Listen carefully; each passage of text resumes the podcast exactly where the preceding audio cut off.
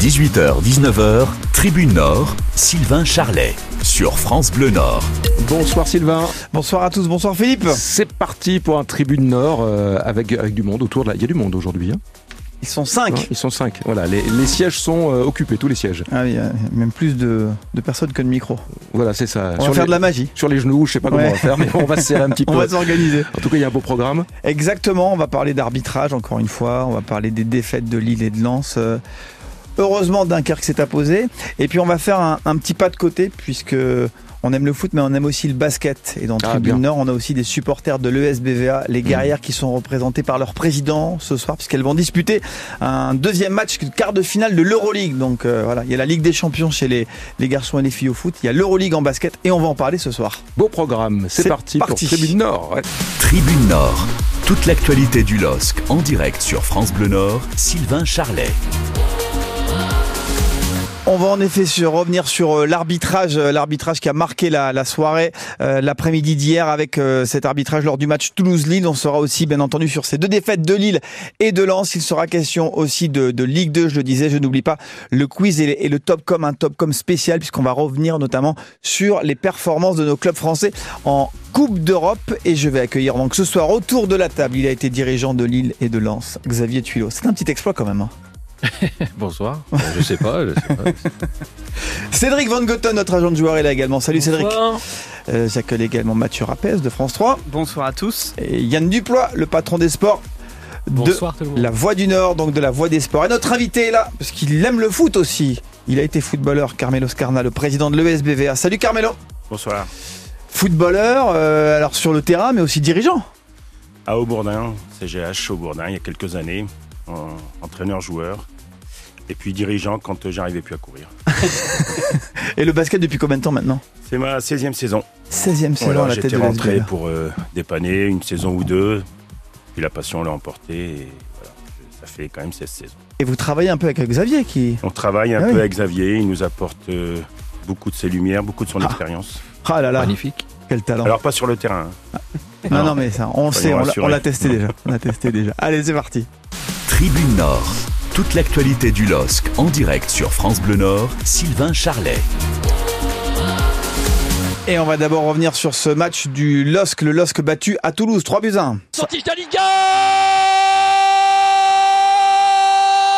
Et le but sont trois décisions qui changent le match. Moi, je vais chercher mon ballon trois fois au fond des filets, avec trois interrogations à chaque fois, de me demander euh, si c'était pas un bon mouvement de l'équipe adverse. Je pense pas qu'on a été bon, mais sincèrement, euh, que ce soit le premier but, euh, le deuxième, je pense que le penalty est discutable. Je, je sais pas, j'ai pas revu les images. Troisième, on me dit qu'il y a hors-jeu. Enfin, je veux dire, ça fait beaucoup. Le président Olivier Létang a préféré ne pas s'exprimer à notre micro de peur que les mots ne dépassent sa pensée. Incroyable. J'ai ici, hein. offside. Bon, Cédric Van Goten, l'arbitrage a encore fait des siennes, mais est-ce qu'on n'a pas un peu l'impression que les Lillois se cachent derrière l'arbitrage? Derrière les erreurs d'arbitrage Parce qu'on peut parler d'erreurs d'arbitrage, on peut y revenir ça aussi déjà. Mais on, va dire qu'il y a, peut-être eu un tout petit souci avec l'arbitrage, mais il y a eu un autre souci qui, a fait qu'on est arrivé à, à ce résultat-là. Il n'y a pas que l'arbitrage qui a dysfonctionné euh, hier après-midi euh, pour le match du LOSC. Je pense qu'en deuxième mi-temps, l'équipe a dysfonctionné. Donc on ne peut pas mettre tout, le dos, euh, tout sur le dos des arbitres. Hum, Yann Bah déjà, moi je compte pas trois erreurs, je compte une. Ok. Et encore pas, pas hyper flagrante, c'est le hors-jeu. Le, le penalty, pour moi, il y a penalty. euh, Thiago Santos s'arrête, il met le. le- Ça c'est le deuxième. Alors, on, reprend, on reprend les Ouais, trois. Le premier, euh, Goodmunson considère qu'il a été poussé dans le dos. Derrière, euh, la faute n'est pas sifflée. Il y a corner, corner et derrière but. Ça fait déjà un petit chemin entre la faute constatée par Ouais. Goodmanson lui-même et corner. Il y a quand même un corner, quelqu'un deuxième poteau qui est tout seul. Enfin bref. Alors, le C'est une deuxième, erreur déjà ça. le deuxième, c'est une ouais, Thiago Santos, un petit mouvement des fesses là, un petit Ouais. mouvement de zouk et hop, Hop.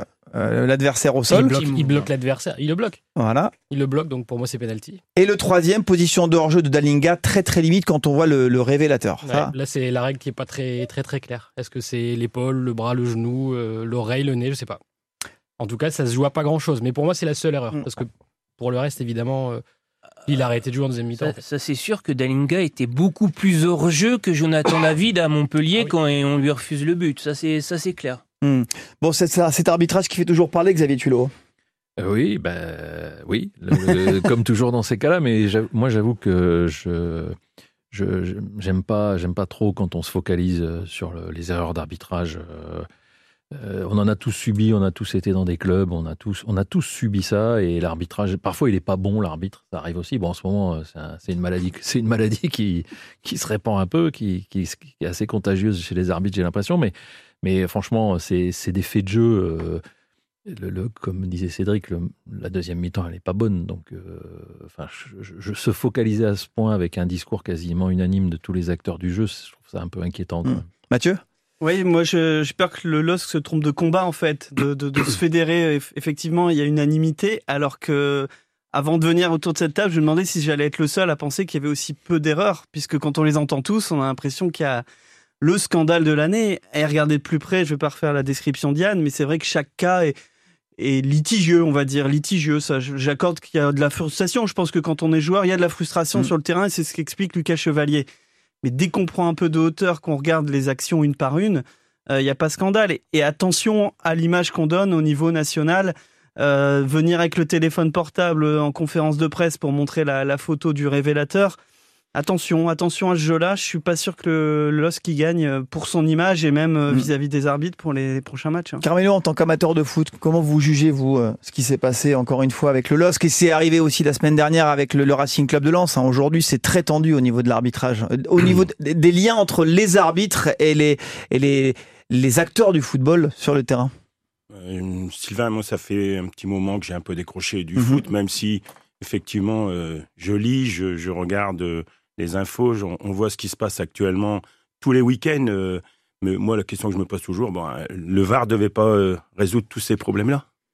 Ça, c'était le but, c'était le but normalement. Parce Hmm. que, hum, bon, voilà, quand on était footballeur, et c'est vrai, euh, tu parlais de frustration. Effectivement, quand on est, quand on est joueur, il y a beaucoup de frustration parce que là, sur le coup, on se dit, il y a penalty, il y a hors-jeu, il y a ceci, il y a cela. Mais moi, j'ai toujours pensé aussi que sur une saison, ça s'équilibrait.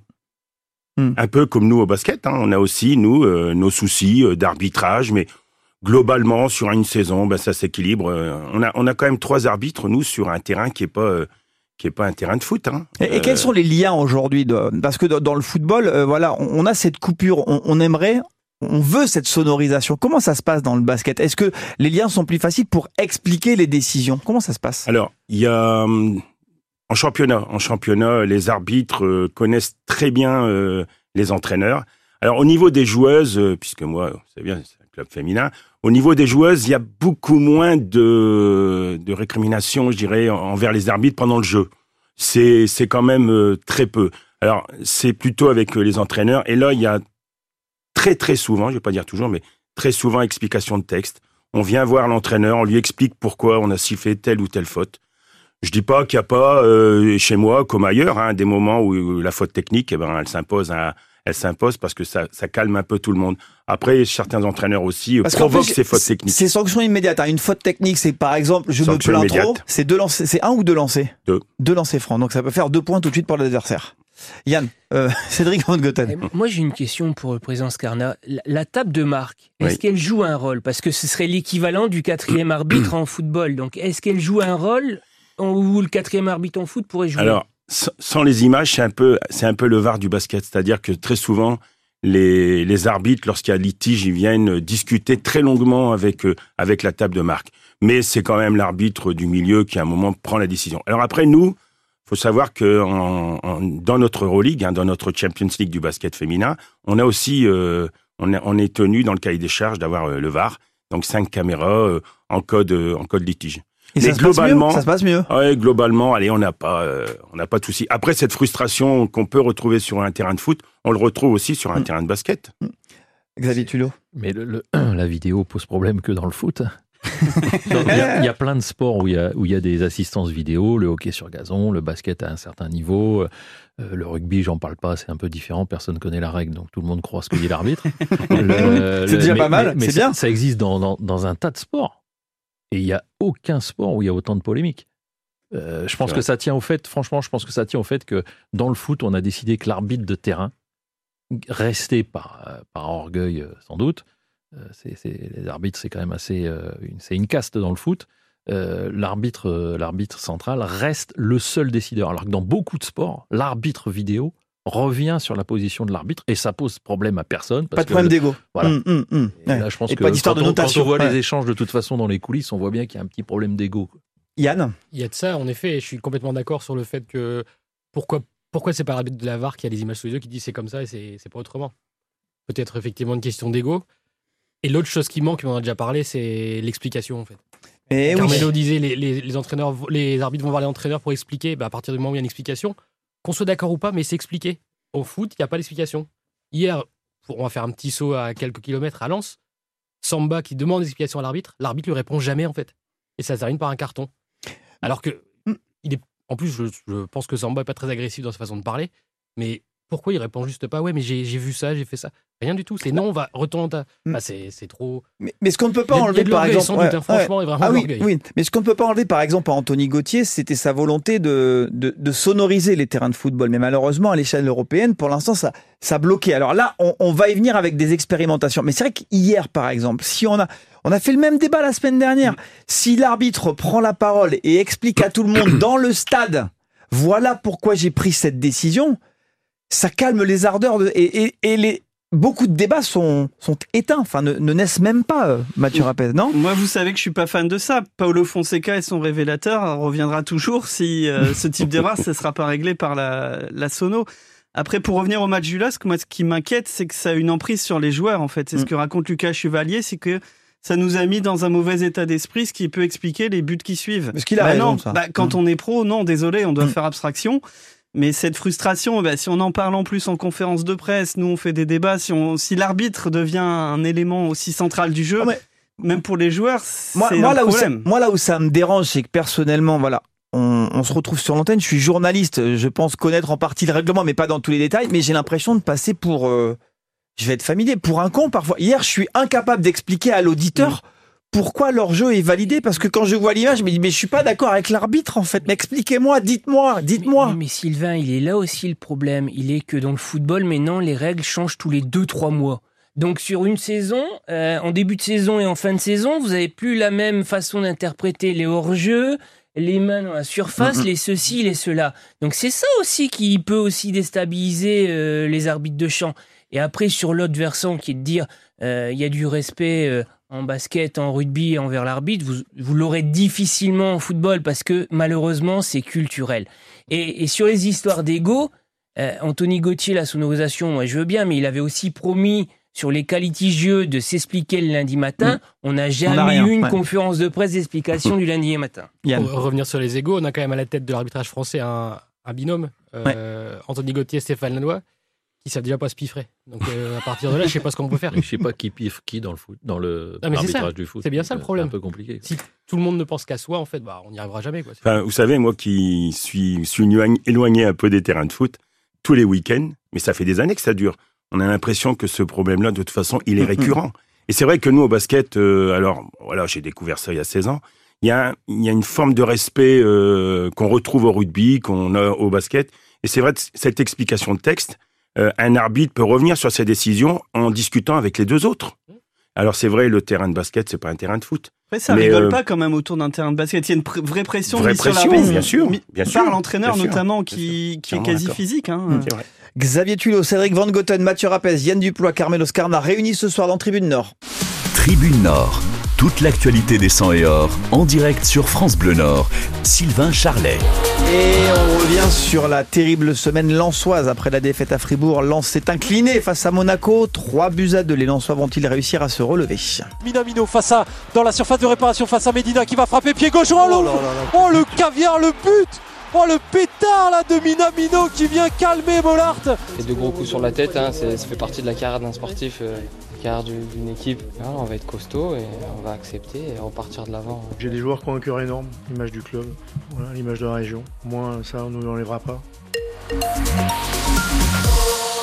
Bon, Xavier Tulot, il va falloir se relever de, tout ça parce que c'est pas évident. On, on sort d'une élimination en Coupe d'Europe où euh, bah, on a cru quasiment être qualifié et puis derrière Monaco vient. Alors les Lensois n'ont pas démérité, mais voilà, deux défaites, trois buts à deux à chaque fois, des buts dans les arrêts de jeu. Aïe aïe aïe, ça fait mal aux têtes vraiment. C'est jamais bon parce que, parce que quand on est dans un club professionnel, il y a, il y a des enjeux collectifs et l'enjeu, il était collectif tant qu'on était européen parce que il fallait aller le plus loin possible dans la Coupe d'Europe parce que c'est quand même une grande partie des joueurs qui ne l'avaient pas vécu, donc ils voulaient profiter un max. Et, et, le championnat était une espèce de rampe de lancement. En fait, quand on fait les Coupes d'Europe, on a souvent des, des résultats pas trop mauvais en, Coupe d'Europe, en championnat. le problème, c'est que quand ça s'arrête, il faut retrouver un, un objectif, un but. Et ça, ça c'est. Moi, je dis attention à mes amis du RC Lens parce que, parce qu'attention, la décompression inconsciente. Inconsciente. Ils ont joué tous les trois jours depuis cinq mois. là, ils ont deux résultats pas beaux parce que, parce que pourtant, ils mettent toujours de l'engagement, mais ça passe pas. Et, ça, ça peut avec une fin de saison qui approche, une position qui est un peu hybride. Ils sont pas sur le podium, ils sont pas relégables, ils sont pas en danger ça peut aussi inciter certains à avoir une, une, euh, une réflexion sur leur cas individuel. Et, là, euh, là, dans un sport collectif comme le foot, euh, la sanction, elle est immédiate. Quoi. Donc, je pense pas qu'ils en soient là, mais je pense que le danger est là. Mathieu Rapes, inquiet pour le Racing? Inquiet pour le Racing? Ouais, je suis d'accord avec l'analyse qui vient d'être faite. c'est, on parlait de Manchester United qui gagnait tous ses matchs en, dans le Fergie Time, dans le temps additionnel. Là, c'est l'inverse, et du coup, ça peut créer la dynamique de, de, de doute. Après, les deux matchs sont vraiment différents. Hein. L'un où Lens menait à la mi-temps, l'autre où Lens revient au score. Donc ils ont quand même fait preuve de caractère. Là où je veux y croire, c'est qu'à 30 secondes près, euh, jeudi, c'était, on avait un tout autre discours. Et hier, un match nul de partout était pas scandaleux. Donc dans le contenu, c'est ce que disait Francaise, il y a de vrais soucis de qualité technique et de transmission entre les joueurs. Sur l'état d'esprit, jusqu'ici, je suis plutôt rassuré, mais mm. j'espère que les efforts qui n'ont pas été récompensés, ben, les joueurs seront encore prêts à les faire dans les matchs à venir. Cédric Van Goten? Bah, ils ont fait hier, ils ont fait un beau match. Pour moi, ça a été un des plus beaux matchs du championnat qu'on a vu, euh, et parce qu'il y avait deux bonnes équipes. Faut deux bonnes équipes. Et encore une fois, ils reviennent de 2-0 à 2-2. Et, et, pas et alors, et à 2-2, euh, Samba sauve un penalty. On se dit bon bah voilà, ils vont quand même réussir à, sauver le, le, match nul. Et, puis non, parce qu'ils en prennent un dans les arrêts de jeu, tout comme ils ont pris euh, à Fribourg.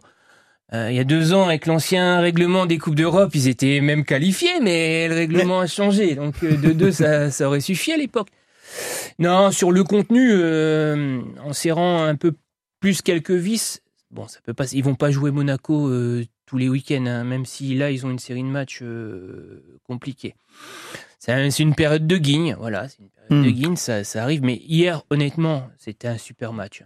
Euh, grand, grand match. Et même avec des évolutions, avec une évolution tactique de S qu'on voit pas d'habitude, quand il a sorti à la mi-temps euh, Gradit pour, euh, pour faire entrer Sotoka, il a changé son système qui change jamais, changé les hommes mais pas le système. Après Aguela, il passe dans la défense à 3 et Sotoka un peu piston quand même. Ouais, mais c'est pas tout à fait les trois centraux et deux couloirs qu'on a d'habitude et Sotoka qui fait une rentrée hmm. exceptionnelle. Yann Duplois Lens a fait un bon match, c'est vrai. le scénario les aide aussi parce que 0-2, 2-2, ça fait tout de suite un match euh, un peu foufou avec des buts partout, c'est bien. Moi, ce qui m'inquiète vraiment, c'est les quelques cadres d'hier qui, ont, qui sont passés à côté. Samba, qui fait toujours des très bons matchs hier, il est quand même pas extraordinaire. Sur le deuxième but, euh, c'est lui qui le met. Hein. Mm. Euh, Sur le premier, au premier poteau, il doit faire mieux. Le penalty, il a beau se plaindre, pour moi, il fait une faute. Hein. Il bloque le joueur. Mm, mm, un peu pareil que Santos tout à l'heure. Exact. Il arrête. Il l'arrête. Enfin, il est mal tiré. Mais il l'arrête, oui, il l'arrête. Et, et euh, Danso aussi, Danso qui n'a pas joué jeudi en plus, qui était suspendu en Coupe d'Europe. Il avait la fraîcheur pour lui, il est passé à travers. Euh, Medina, euh, le but de Minamino, le dernier, je trouve qu'il laisse un, petit peu passer quand même devant lui. Et Gradit qui sort, je pense pas que ce soit physique. et c'est rare que Gradit quitte, quitte, le terrain. Hein. donc les trois, enfin les quatre vrais tauliers de la défense de l'an dernier qui sont toujours là, qui sont normalement le secteur le plus rodé. Hier, c'était un petit peu mm. dans le dur et j'ai alors, ils ont une série très difficile qui arrive. Il faudrait pas que ça dévisse. Carmelo, vous, avec les, les filles de l'ESBVA, bah, vous connaissez ce double tableau. Euh, championnat euh, le week-end, euh, la Coupe d'Europe en, en, semaine, et les voyages se font pas en jet privé. Hein. Et, il faut gérer tout ça aussi. ah, c'est pour bientôt, c'est pour bientôt. Mais depuis, depuis octobre, on joue effectivement tous les trois jours, puisque l'Euroleague, c'est quand même chronophage. Hein. Hmm. Une poule de 7 où il y a quand même des déplacements, enfin une poule de 8, où il y a quand même des déplacements assez lointains et pas obligatoirement des capitales, hein, parce que ça c'est un petit peu notre gros problème. Des voyages qui sont quand même astreignants et puis derrière, euh, là on est on est allé en Hongrie, on est rentré, euh, on est enchaîné, on est reparti vendredi à Charleville. elles sont rentrées, repris l'entraînement. Euh, voilà, c'est c'est vrai que c'est euh, c'est c'est championnat, coupe d'Europe, coupe de France Mm. entre deux qui vient se loger. euh, et puis dans dès le 4 avril, on finit le championnat et puis on enchaîne sur euh, Oh, les bon, playoffs. Xavier Duilo, vous voulez réagir au propos du Non, président Scarna Charleville n'était pas une capitale non plus. Non. Euh, mais euh, non, c'est c'est effectivement. Mais, mais c'est en fait, c'est un. Quand on est dans un sport professionnel, c'est c'est c'est à la fois un bien pour un mal. C'est-à-dire que quand euh, on a des joueuses de haut niveau, euh, comme ce qui est le cas aujourd'hui à l'ESBVA ou comme c'était comme c'est le cas à Lens avec la Champions League ou même à Lille, euh, jouer tous les trois jours, les sportifs de haut niveau, ça les dérange pas tant que ça en Mm. fait. Même si c'est fatigant, même si c'est mentalement difficile, mais euh, ils sont là pour jouer, ils aiment ça. Et, et moi, je pense plutôt l'inverse. C'est-à-dire que, bien sûr que c'est fatigant, il faut gérer l'usure, ça, c'est le, boulot du coach. Mais euh, la vraie difficulté, c'est quand ça s'arrête. C'est ça qui est le plus compliqué. en On n'a pas le temps de décompresser. C'est sûr. Non, mais et surtout, le problème avec un, un calendrier qui s'allège, c'est que vous avez pu faire tourner comme avant. Eh oui. Donc il y en a qui vont plus jouer. Mhm. Comment ils vont réagir? Comment ils vont le prendre? Non, C'est ça qui va être difficile à gérer T'en aussi. as qui ont fait des bonnes performances et qui vont être demandés. Aussi. C'est très bien, t'es es agent, je crois. Mathieu Rapez, par rapport à, à ces enchaînements, parce que là, il y a un mois, enfin, il y a un mois charnière, à la fois pour Lille, on n'a pas eu le temps d'en parler, mais pour Lens aussi. Les matchs qui viennent là vont nous permettre vraiment d'a- de, pouvoir faire un point très clair à la fin du mois. Ouais, du- de, de ce fait, je pense que ça manque pas d'enjeu pour les joueurs de Lens. C'est pas le fait de Mm, ne pas jouer tous les trois jours qui va les priver d'enjeu. Euh, ils auront une semaine pour, pour s'entraîner. euh, avec des gros matchs quand même chaque semaine, à eux justement de rester dans le jeu dans ce championnat qu'on disait hybride pour eux, euh, qu'ils aient quelque chose à jouer et, et une carotte à la fin pour aller à l'entraînement avec beaucoup d'entrain.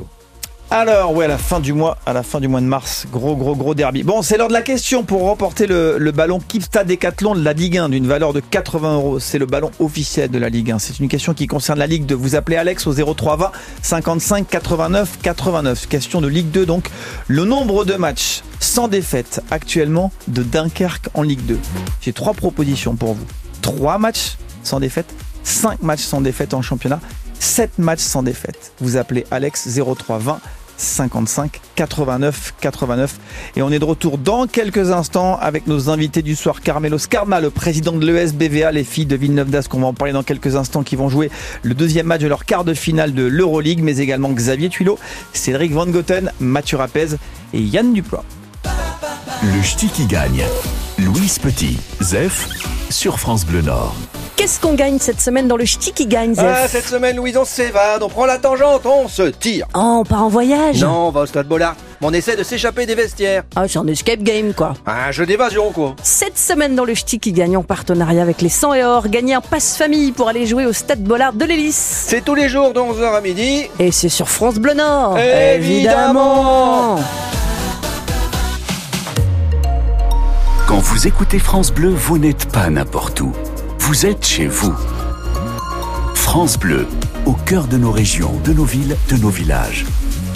France Bleu Nord, ici, on parle d'ici.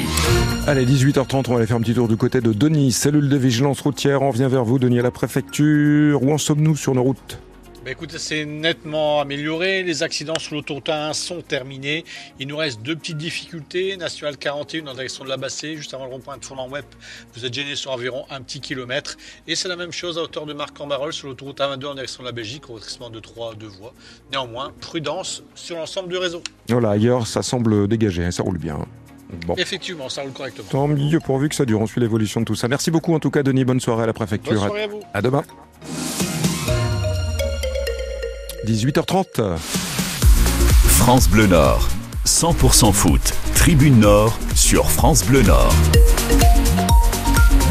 On est de retour pour la deuxième partie de cette émission. Ils sont réunis ce soir autour de la table. Xavier Tuilot, dirigeant, ancien dirigeant du LOSC et du Racing Club de Lens. Cédric Van Goten, agent de joueur. Mathieu Rapez de France 3. Yann Duplois de La Voix du Nord et de La Voix des Sports. Et Carmelo Scarma, le président de l'ESBVA. Parce que dans quelques instants, on va parler de la Ligue des Champions au féminin. Tellement d'argent à distribuer dans cette compétition. Euh, et on va aussi parler euh, de Ligue 2, Dunkerque qui va beaucoup mieux. On va aussi évoquer la Coupe de France avec Valenciennes qui est en perdition en Ligue 2, qui va descendre en National et qui va se déplacer à Rouen pour un quart de finale euh, qui forcément fait la une en Normandie. Et puis je n'oublie pas le, Topcom qui sera consacré à ces moments un peu compliqués sur l'antenne quand on vit des désillusions. Bah, le, commentateur il est aussi emmené dans ces désillusions et vous allez voir on a quelques moments collector sur l'antenne ces derniers mois, ces dernières années. Et je n'oublie pas le quiz qui sera aussi con, consacré à, à l'ESBVA. Je vais les tester Carmelo un petit peu sur l'ESBVA. Pour voir ce qu'ils ont dans le ventre. Allez c'est parti. Allez, on enchaîne donc avec euh, euh, l'actualité de du basket au féminin avec Carmelo Scarna, je le disais, président de, de cette formation de, de l'ESBVA. Le basket au féminin, ce quart de finale, euh, c'est l'Euroleague. voilà, pour les gens qui nous écoutent et qui ne sont pas forcément au, au, courant de l'actualité, cette Euroleague, vous le disiez tout à l'heure déjà, Carmelo, c'est la Ligue des champions du, du basket féminin. Tout à fait. Mm. C'est le, le, le, le, plus haut niveau auquel on peut évoluer dans le basket féminin, puisque nous, on a gagné en 2015 l'Euro Cup, euh, la deuxième coupe, hein, un peu, comme au, comme comme au foot. Hein. La Champions League était euh, complètement inaccessible tant que les Russes étaient là, et Katerinbourg et compagnie. Donc, euh, et puis, les Russes étant sortis, c'est les Turcs qui ont pris la main, et fortement, avec des budgets qui ne sont pas les nôtres. Mais force est de constater quand même que le SBVA fait partie des huit meilleures équipes européennes cette saison. Ah, voilà, vous avez atteint. C'est la première fois d'ailleurs que le SBVA atteint le, finale, le, dernier, oui. le, le, top 8 en fait. Euh, donc match face à une équipe hongroise. Oui, DVTK. Oui. Voilà, vous avez perdu le match le, le 1 la semaine dernière. Oui, on va il gagner le deuxième. Voilà, vous allez gagner le deuxième et il y a un match d'appui mais en Hongrie dans une semaine. Bah oui, ok, donc c'est déjà plié la mercredi, euh, pas la peine de venir. Il faut leur non, dire aux Hongroises. Hein. Bah non, c'est plein. C'est ce que ce que je disais. On a 2300 places dans le Palacium qui a été rénové complètement il y a 2-3 saisons. Et euh, bah oui, on a, on a eu, je sais plus, 4 ou 5 000 demandes. Mais on ne peut pas satisfaire tout le monde, malheureusement. malheureusement. Voilà. Encore un autre endroit, on parle de, de Bollard, on parle de, de, de, du stade Pierre-Mauroy, euh, on, on, pourrait parler euh, du Portel, de Gravelines, mais, mais c'est vrai que le Palacium, Mathieu Rapez, le SBVA, c'est aussi un endroit où voilà, le, le sport de haut niveau est, à, est en haut de l'actualité. Oui, puis c'est c'est vrai que quand on emmène des gens, euh, à chaque fois les gens veulent revenir. Euh, c'est un public assez familial. On voit très bien parce qu'on est on est proche. Il euh, y a un COP aussi, hein, vous êtes de, de fidèles supporters qui, qui vous suivent partout. Donc, euh, euh, disons qu'il y a une base et si le match euh, prend, eh bien, on a une ambiance quand même assez folle. On a même mal aux oreilles pour l'avoir vécu à la fin. Justement, petite question en Hongrie, c'était comment l'ambiance? Il paraît que c'était chaud, non? C'était très très chaud. Limite? 3002 ou 3005, une salle magnifique. Et par contre, une centaine de pseudo-supporters qui ont, qui ont qui ont vraiment mis le feu à, au groupe de, de, de joueuses, à l'entraîneur, à tout le monde, avec des choses qu'on ne voit pas au basket habituellement. Hein. Quoi, des insultes, de ouais, l'intimidation? De l'intimidation. Et puis euh, voilà, bon après, encore une fois, hein, on va pas revenir sur l'arbitrage, on va pas revenir... mais c'est vrai que sur certaines décisions, on, ça peut un petit peu influencer. Bon, après, il y aura un match retour, on verra bien. Nous, la pression, on va savoir la mettre aussi, mais à notre façon au Palacium. On, on s'était rencontrés il y a pas longtemps, Carmelo, euh, et, on avait notamment discuté bah, des, du défi euh, que représente pour vous de porter ce club. Vous le portez depuis des années, et moi, je m'étais dit, bah voilà, la Ligue des Champions, c'est, enfin, l'Euroleague, c'est génial. Forcément, ça va, ça va permettre au club de, de financièrement se, se stabiliser et de grandir encore. Mais vous me disiez aujourd'hui, moi, quand je joue l'Euroleague, ça me coûte de l'argent. Quand on pense à la Ligue des Champions dans le football, où des clubs comme Lille et Lens vont décrocher des pactodes de plus de 40 millions d'euros,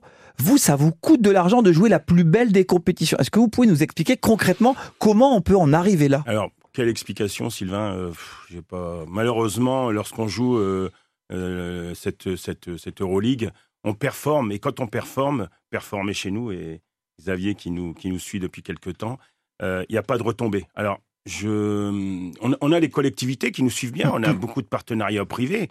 On a VIP qui est quand même relativement sympa parce que on a mis les moyens aussi pour euh, les gens aiment venir chez nous euh, et, et, et, restent après le match. C'est quand même important. Par contre, euh, aucune retombée euh, en termes de, de, de, télé, de rien, rien, rien, rien. Je veux dire, c'est catastrophique. En fait, aujourd'hui, la captation et la retransmission nous coûtent du pognon.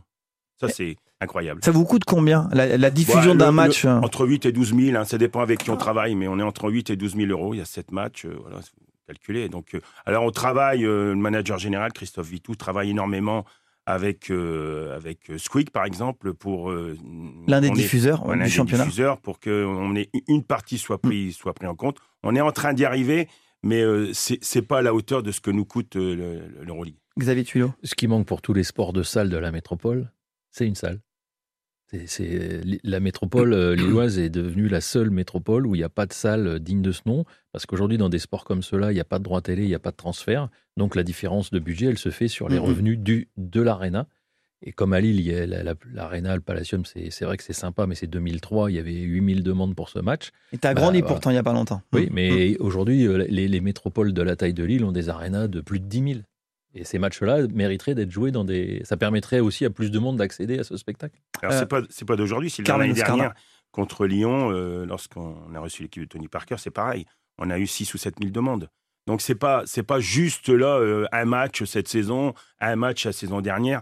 Là, on va jouer DVTK à guichet fermé. On va jouer samedi contre Charnay, euh, le, le remplissage, aucun souci. euh, mais effectivement, comme le dit Xavier, euh, les retombées financières sont pas là. Yann Duplois pour la Voix du Nord. C'est clairement ce qui manque. euh, Dans la, dans la métropole lilloise, on a le Palacium qui est une super salle limitée en taille.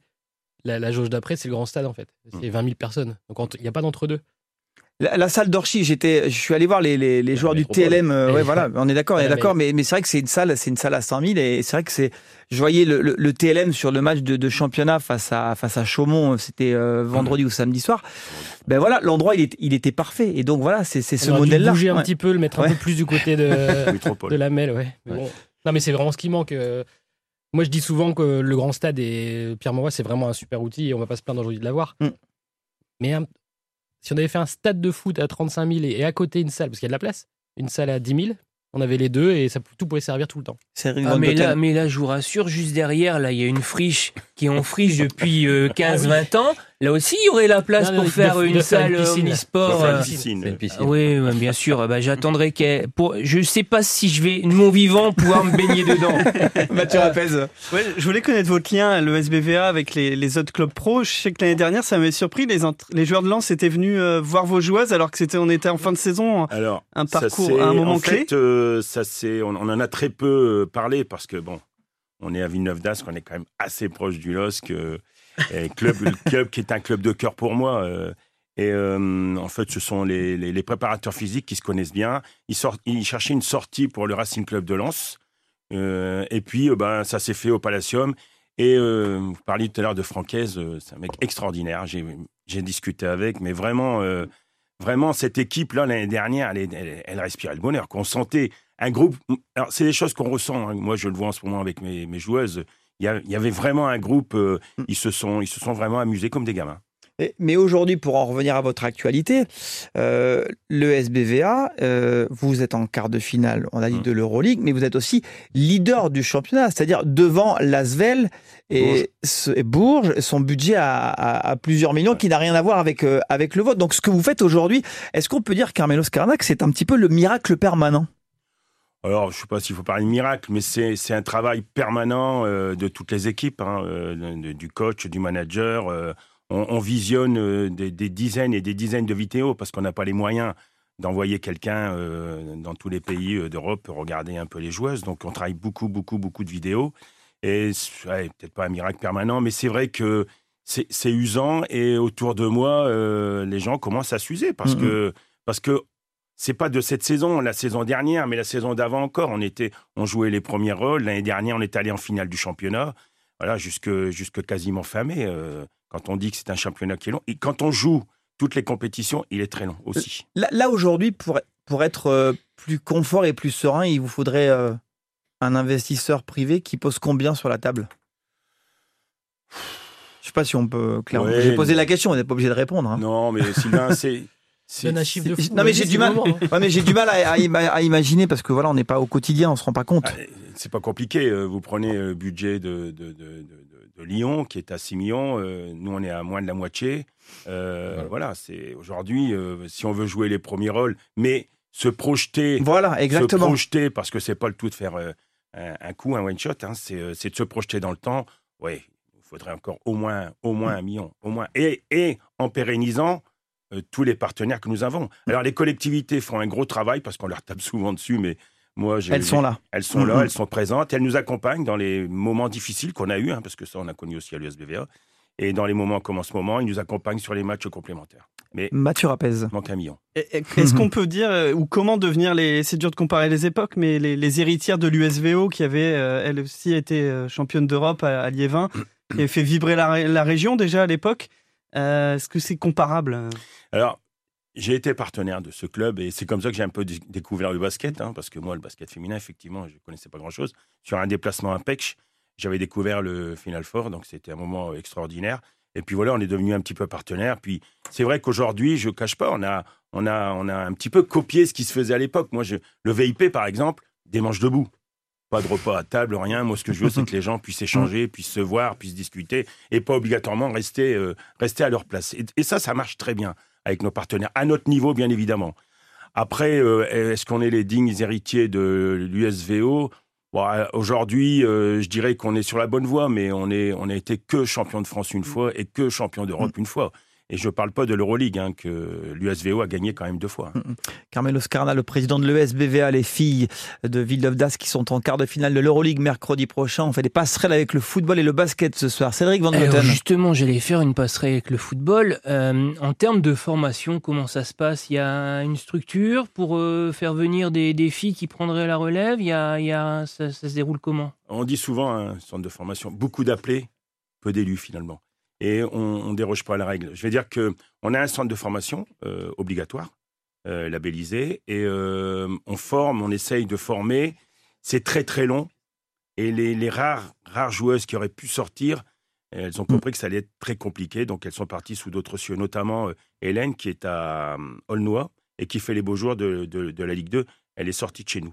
Alors après, nous, très souvent, ce qu'on va chercher, ce sont des joueuses à l'INSEP, parce que là, il y a quand même un vivier. Et puis après, il y a un vrai travail du manager de, de, de, de ces équipes pour aller détecter dans les clubs euh, voisins euh, des joueuses en devenir. Mais c'est un travail très long. Mais il n'y a pas ce système de, par exemple, une, une joueuse qui serait prêtée pour la récupérer après. Ça, c'est. Non, alors ça commence à se faire un peu, notamment, euh, notamment Lyon l'a fait euh, avec euh, avec Tarbes euh, Malonga, qui est une joueuse euh, qui va devenir, je pense, une des joueuses phares de l'équipe de France. Elle a été prêtée à Tarbes, mais euh, pouvoir avoir du temps de jeu et pouvoir s'exprimer, mais elle revient, elle va revenir à Lyon. Yann Duplois. Puisqu'on fait des passerelles entre le foot Ah. et le basket. Euh, Il y a un club qui est l'Asvel, qui est le club euh, tout puissant en France, euh, chez les garçons et chez les filles. Et il est, il est rattaché à l'OL de foot. C'est le partie du groupe. Ah, Est-ce qu'on je- peut imaginer ici un jour un rapprochement avec le LOSC Alors, ce monsieur à côté de moi, euh, Xavier Thulot Pour moi, avait- une super idée, hein. On avait, on avait commencé à, à y travailler euh, il y a maintenant quelques années, n'est-ce pas, Xavier?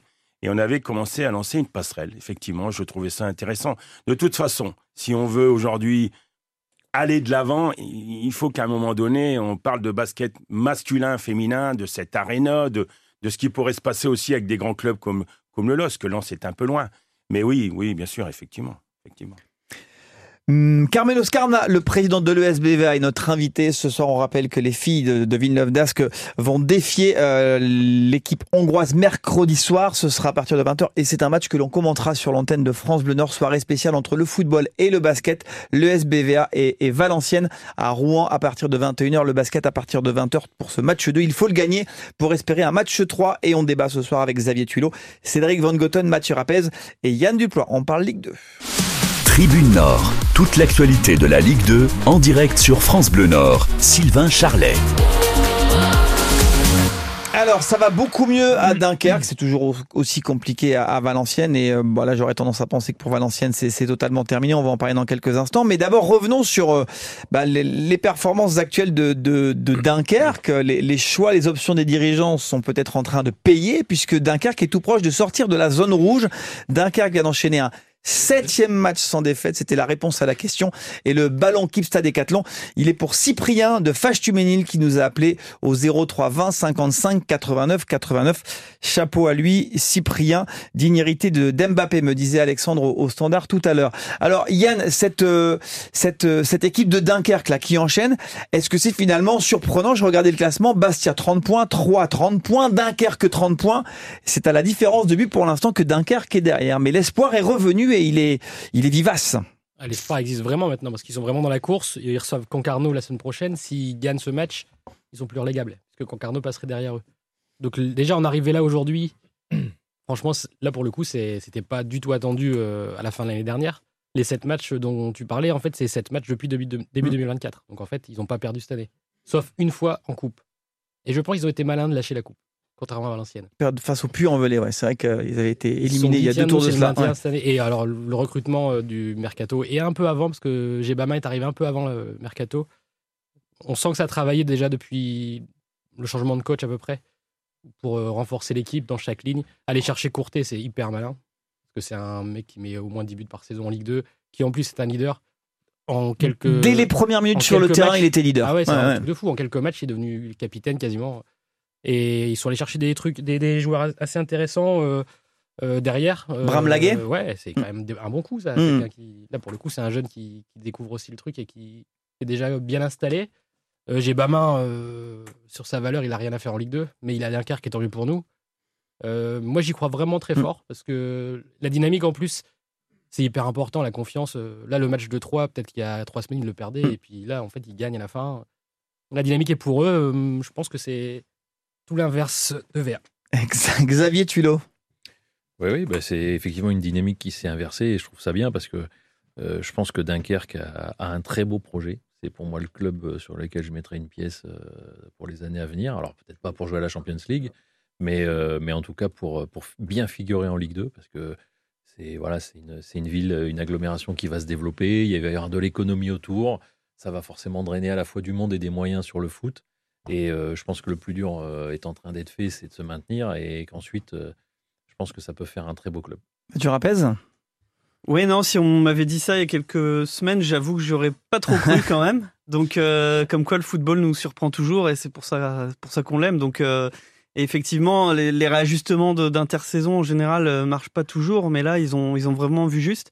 Après, peut-être une petite question par rapport à ce que disait Xavier. Euh, on avait parlé de ces investisseurs turcs. Euh, qui venaient par rapport au, au port de Dunkerque, c'était pas vraiment lié, donc je sais pas à quel point on, peut leur. euh, Ils ont l'air, ils ont l'air solides en tout cas. Enfin, c'est ce qu'on m'a dit. Je les connais pas, mais on m'a dit qu'ils étaient solides. Et je pense que s'ils sont malins, ils vont développer un projet euh, autour de, de- de- je dirais, du développement dunkerquois qui peut être vachement intéressant. Et c'est un peu le lion de la Ligue 2 en fait. Ils sont partis du bas et puis euh, Mhm. ils reviennent aux places intéressantes. Et enfin, ils vont y revenir. Et euh, pour l'anecdote, euh, le directeur général, c'est un ancien du centre de formation du LOSC. Exactement, en effet. Cédric Van Goten. Alors, moi, contrairement à Mathieu, je suis pas surpris. euh, dans le sens où. Ah. non, mais je vais vous dire pourquoi et, et vous, allez, et vous allez me dire que j'ai raison. En toute modestie. Non, mais regardez bien. Ils sont arrivés en juin-juillet. La saison, c'était démarré. La, la saison, en fait, qui démarre en juillet-août, se prépare en mars. Donc, ils n'étaient pas là. Donc, eux, le- leur vrai travail de fond commence maintenant. La première partie de saison, c'était pas les nouveaux dirigeants. Et, et c'est pour ça aussi que on était hein, dans un moment de latence. Donc, il fallait euh, préserver l'essentiel. Et leur vrai travail de fond qui commence à payer là, c'est c'est le travail des nouveaux dirigeants. Donc, voilà. donc Valenciennes va se sauver, puisque aussi il y a des Danois qui sont arrivés cet été et Alors, qui. euh, eh ben, ne rigolez pas. Alors, ne rigolez pas que je pense que la restructuration de Valenciennes, ça paiera pas cette année malheureusement, mais au moins le club ne croulera pas s'il descend en national, ce qui aurait pu être euh, le cas euh, les années précédentes. Et des fois, repartir d'une division en dessous en restructurant, ça peut être un, un mal pour un bien. Yann Duplois. Le vrai point commun entre les deux projets, c'est les investisseurs, qui dans les deux cas sont solides. Ils ont, Valenciennes ont déjà annoncé qu'ils ne partiraient pas, même s'ils descendent. Enfin, ils partiront pas de toute façon, parce qu'ils vont descendre. Et, et surtout, il n'y a pas eu de panique, en fait, nulle part. Il n'y a pas eu de moment où on s'est dit, tiens, c'est n'importe quoi, on va changer tous les joueurs. va- Ça a toujours été très travaillé. Euh, Dunkerque, quand ils étaient dans le trou, ben, il n'y a jamais eu une sortie de, du, du DG ou de, Le coach, quand même, on n'a pas compris son départ. euh. Bon, on l'a pas compris, mais aujourd'hui, Ouais. finalement, on le comprend. non, non, mais oui, oui, il y a juste peut-être ce petit moment-là où, en fait, c'était plus le timing que le choix, je pense. Mais, mais en tout cas, il n'y a pas eu de panique. Les investisseurs n'ont jamais pris la parole en disant euh, on va tout révolutionner. Ils ont quelqu'un qui parle pour eux, qui travaille pour eux. Et à, à Valenciennes, c'est pareil, en fait. Et, et ça, je trouve que c'est plutôt intelligent. Et c'est pour ça que je rejoins Cédric. Je pense que Valenciennes, une saison en national pour repartir de plus bas, avec un public qui peut les suivre si on joue une saison pour monter de National à Ligue 2, ça peut faire revenir des gens.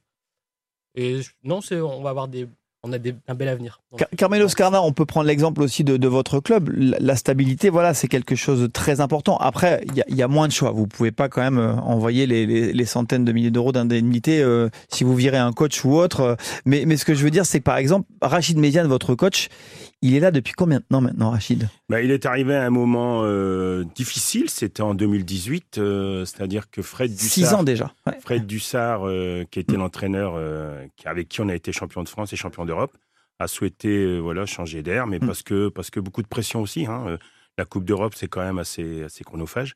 Et euh, Rachid est arrivé en cours de saison, on, est- on faisait les play down, donc effectivement, on a été euh, on a été relégable à un moment donné. Il a sauvé le club. Et puis la saison d'après, euh, bah, ça s'est pas bien passé pendant quelques mois.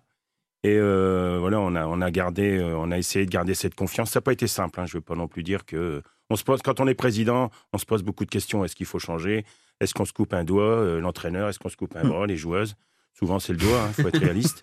Euh, mais on a, on a réussi à discuter avec les joueuses. Il a fait un gros travail avec ses joueuses. On s'est maintenu. On a récupéré une coupe d'Europe très vite. Moi, ça fait 16 ans, c'est mon troisième entraîneur. Donc, effectivement, euh, mais pour X raisons aussi, qui sont ben, financières aussi. Bien sûr, vois, bien sûr. On on ne coupe pas comme ça, sans, sans indemnité, euh, c'est compliqué. Carmelo Scarna, le président de l'ESBVA qui dispute son quart de finale, deuxième match de quart de finale ce mercredi au Palacium. Il n'y a plus de place, mais vous pourrez écouter le match sur l'antenne de France Bleu Nord. Ils sont réunis également autour de la table ce soir. Xavier Tuilot, Cédric Van Gotten, Mathieu Rapez et Yann Dupoir. Tribune Nord, le quiz de la semaine. Alors, avant le quiz, le, le Topcom, où on va revenir sur les, les moments forts euh, de, de la saison, ou plutôt les, les, les bad moments. Mais d'abord, il y a, il y a de bons moments. Il y a, il y a notamment eu ce superbe moment cette saison sur l'antenne de France Bleu Nord, quand Lens s'est imposé face à Séville de Buzyn, et François Launay était au commentaire. Il l'a récupéré, vas-y, Flo Sotoka, le contre, le ballon pour Fulgini, qui va se présenter tout seul devant Mitrovic, vas-y Angelo Ouais Ouais Ouais Voilà. Ce- n'est- ce n'est pas toujours comme ça. Et cette saison, on a vécu quelques moments de galère. Écoutez Bastien Ducrot, notamment lors de Arsenal-Lens. Gabriel Martinelli eh, qui arrive aux abords de la surface de réparation. Il va se jouer de Jonathan Grady. Martinelli, 1, 2, 3. La frappe de Martinelli est 4 à 0 pour Arsenal après 27 minutes de jeu. Adrien. Voilà. Il y a, il y a moins d'entrain quand même. Là, c'est le 4-0 et on a aussi le 6-0. Allez, Brice Samba, peut-être. Ah, et non. Contre pied parfait pour Jorginho. Ouais, voilà. 6 à 0. Beaucoup moins d'entrain. Et on a retrouvé euh, Bastien à Fribourg. Et toujours dans les mauvais coups. euh. Et donc il s'est envolé à 1-0, à 2-0, puis 1-2, 2-2 et 3-2. Salah face à Aïdara, peut-être une faute, non, et le troisième but allemand. Le troisième but allemand avec Massadio Aïdara qui se trouve Vous y étiez, Mathieu Rapez hein bah, J'étais à Arsenal aussi avec Bastien. donc, je pense que- On a trouvé le chat noir, Je pense que nous deux, là, c'est la doublette infernale. Alors attendez, est-ce que vous étiez euh, la saison dernière euh, à Lille PSG 7-1 pour le PSG Non, j'étais devant la télé. Bastien y était. José Font est revenu, Kylian Mbappé l'a frappé le septième but. Oh, oh, oh, mais c'est c'est inhumain. C'est inhumain. À la C'est- 87e. Ouais, puis Voilà.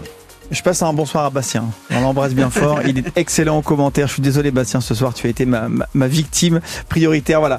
Alors, on vit de bons moments et on espère en, en- en vivre euh, de bons encore avec le, le LOSC, hein, qui va, Cédric Van Goten, affronter les, les Autrichiens du Sturm Graz en huitième de finale de Ah ouais. la Ligue Europa Conférence. Ça, ça va être compliqué. C'est vrai? Bah oui, c'est jamais. Un tirage est jamais simple. C'est seulement après on dit s'il est simple. Non, mais grosso modo, ils ont fait quand même la Ligue des Champions. Ils ont perdu au barrage contre le PSV Eindhoven.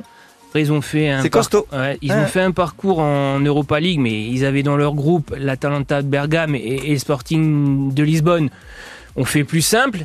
Et, et là, surtout en, en barrage euh, de Conference League, ils ont, ils ont battu assez facilement euh, Slova, euh, Slovan Bratislava qui était en groupe de Lille.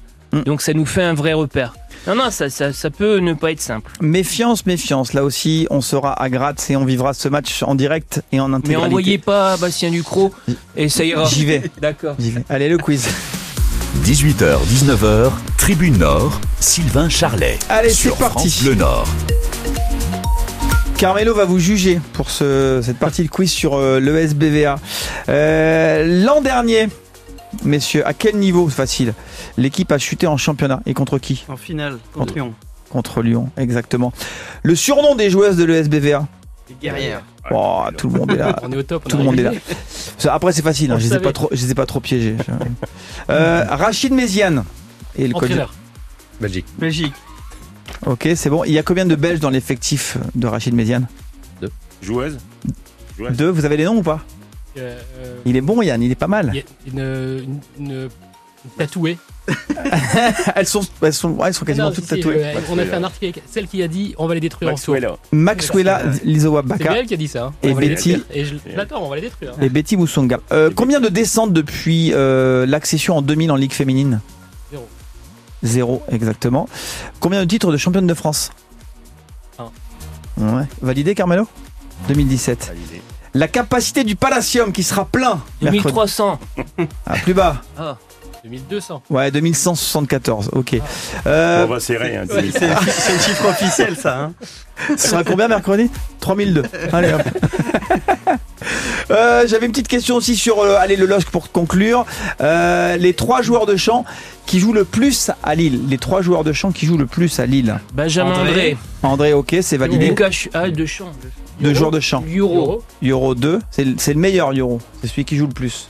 Et le troisième, Jonathan il va bientôt sortir du 11. Il a été sorti là d'ailleurs du 11 pendant le match.